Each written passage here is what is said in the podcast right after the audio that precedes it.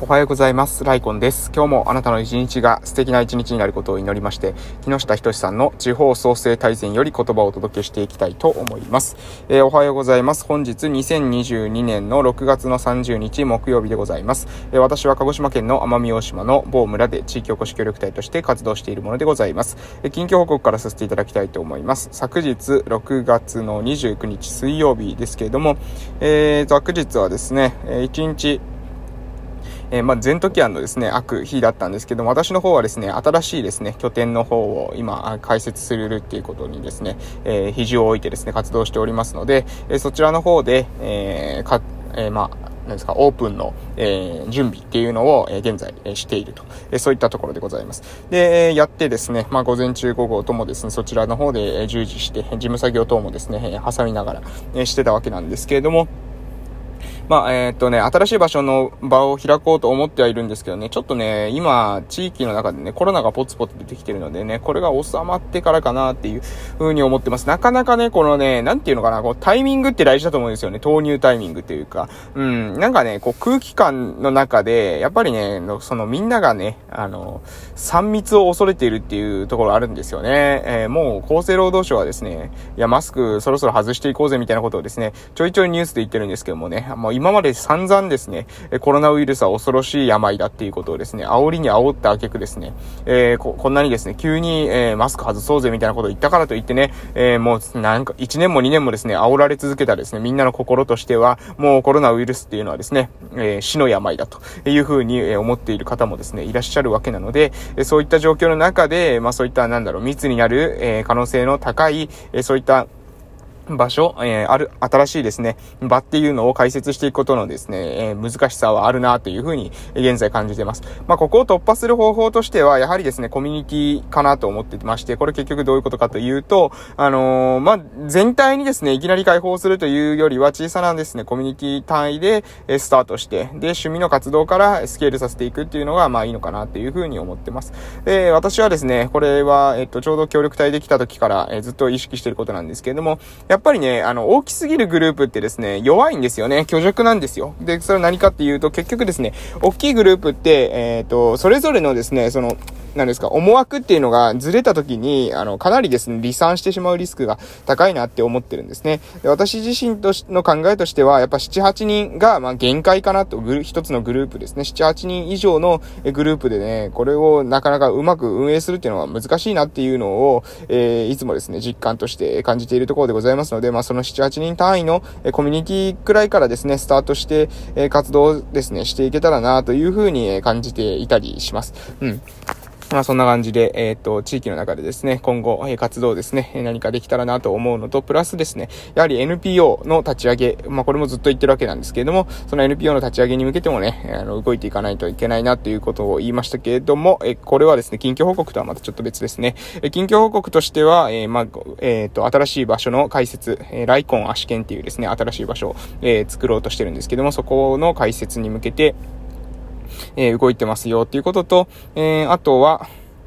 えっと、夕方ですね、ちょうど4時から5時の間、え地域のですね、えー、コーディネーター、えまあ、地域の、何ですか、その福祉関係のコーディネーターが、えー、3人4人かな、えー、いるんですけど、そのコーディネーター連絡会っていうのの中で、まあ、地域の中での、えー、皆さんがですね、過ごしやすくなっていくために、えー、どういった工夫ができるのかっていうことに関しての話し合いっていうのを、えー、させていただきました。その後、えー、5時になってから5時から6時の間はですね、放課後児童クラブの方に、えー、入らせていただいたと。えー、そういった、えー、スケジュールでございます。まあ、そんな感じでですね、まあ、いろいろ、やることはあるわけなんですけれども、まあ、とにかくね、目の前のできることからコツコツ淡々とやっていくことしか、できませんので、えー、これをですね、継続して参りたいなというふうに思っていますというところで、そろそろ、地方創生大全の方に移らせていただきます。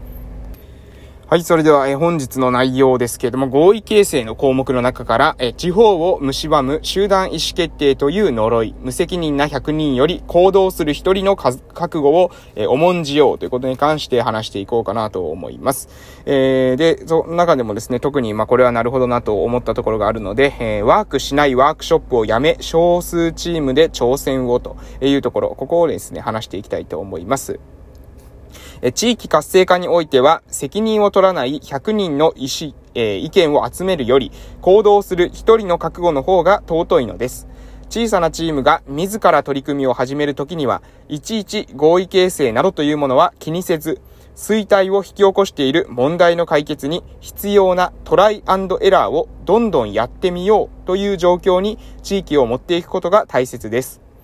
小さな取り組みが失敗したところで地域への影響などたかが知れています。どんどんやってみて残ったものこそが正解なのです。答えはやってみないとわからないのです。最初に皆の同意を取らずともやって成果が出れば賛同者はどんどん増えていきます。合意形成は最初にするものではなく、やった結果、もた、持って、えやった結果をもってなされるべきものなのですというところでございます。いやーまあもう本当にね、えー、ごもっとも、え、なわけですけれども、えー、ポイントとしてですね、えー、ポイントをですね、読ませていただきます。えー、ちょっと私もね、えー、いやいやですね、これはもう、もう本当にそうだよだって思うだけあってですね、あの、突き刺さりまくって若干ですね、舌が回らなくなってしまってますけれども、え地域活性化においては責任を取らない100人の意見を集めるより行動する1人の覚悟の方が尊い。え小さなチームが自ら取り組みを始めるときには、いちいち合意形成などというものは気にせず、衰退を引き起こしている問題の解決に必要なトライアンドエラーをどんどんやってみようという、え状況に地域を持っていくことが大切大切だと。そして、合意形成は最初にするものではなく、やった結果をもってなされるべきものと、ここがですね、ポイントなんじゃないかなというふうに私は、えー、思います。うん、えー、もう本当に、えー、そうですよね。あの、地域はですね、まあ、いろんな人います。けれども、ほとんどの人はですね、あんまりですね、いろいろ考えてません。えなんとなくですね、日常生活を送っているっていうのが、まあ、ほとんどの方だと思います。えなので、そういった方はですね、まあ、地域に対してですね、あのまあ、行動しません。あの、わかりやすいのは行動しないってことですね。え、文句は垂れるけど行動しないっていう方はですね、非常に多い。で、そうなってる時に、えー、その人たちのですね、意見を聞いてもですね、これね、あの、うまくいきようがないんですよ。なぜかっていうと、その人たちはですね、意見はああだこうだ言いますけれども、行動しないので、結果としてですね、えー、10年前と一緒のことを今も言ってるわけなんですね。うん。5年、10年前のことをずっと言ってるわけです。同じことをね。でもね、えっ、ー、と、それをね、やってみればいいんですよ。や、その、言うんだったらね、やってみて、で、実際にうまくいくかうまくいかないかをね、試してみればいいんですけども、でも5年、10 10年同じことってを言ってるってことは、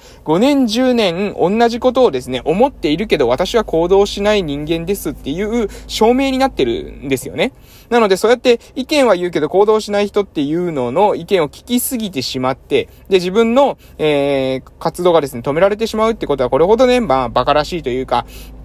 えー、そんなものはないんじゃないかなというふうに私は思ってます。なので、えー、まあ、あんまりですね、人の意見っていうのはですね、まあ、うん、あの、半分聞いて半分聞かないぐらいがちょうどいいのかなというふうに私は思ってます。まあ、えー、分かった上でですね、失敗するリスクを許容した上で、や、え失敗してもね、えなお学びがあるって思ったらね、やってみればいいと思うんですよ。え失敗したこともない人がですね、大体ですね、あの、失敗するんじゃないかっていうことを言ってます。えそれはね、失敗する確率の方が高いですよ。だって、失敗しないんだったらもう地域うまくいってるはずなんですから。え地域がうまくいってないっていう時点で、でもうほとんどの人はですね、失敗してるわけです。で、えー、成功が見つけられてないっていうのが、えー、最大の問題なわけですね。そこから成功を探していくプロセスの中で、今までですね、地域がずっと失敗し続けてきたのに、一人がですね、いきなり決めたことでですね、いきなり、えー、全部が全部うまくいくっていうことの方が、まあ、それはですね、えー、幻想なわけです。そうじゃなくて、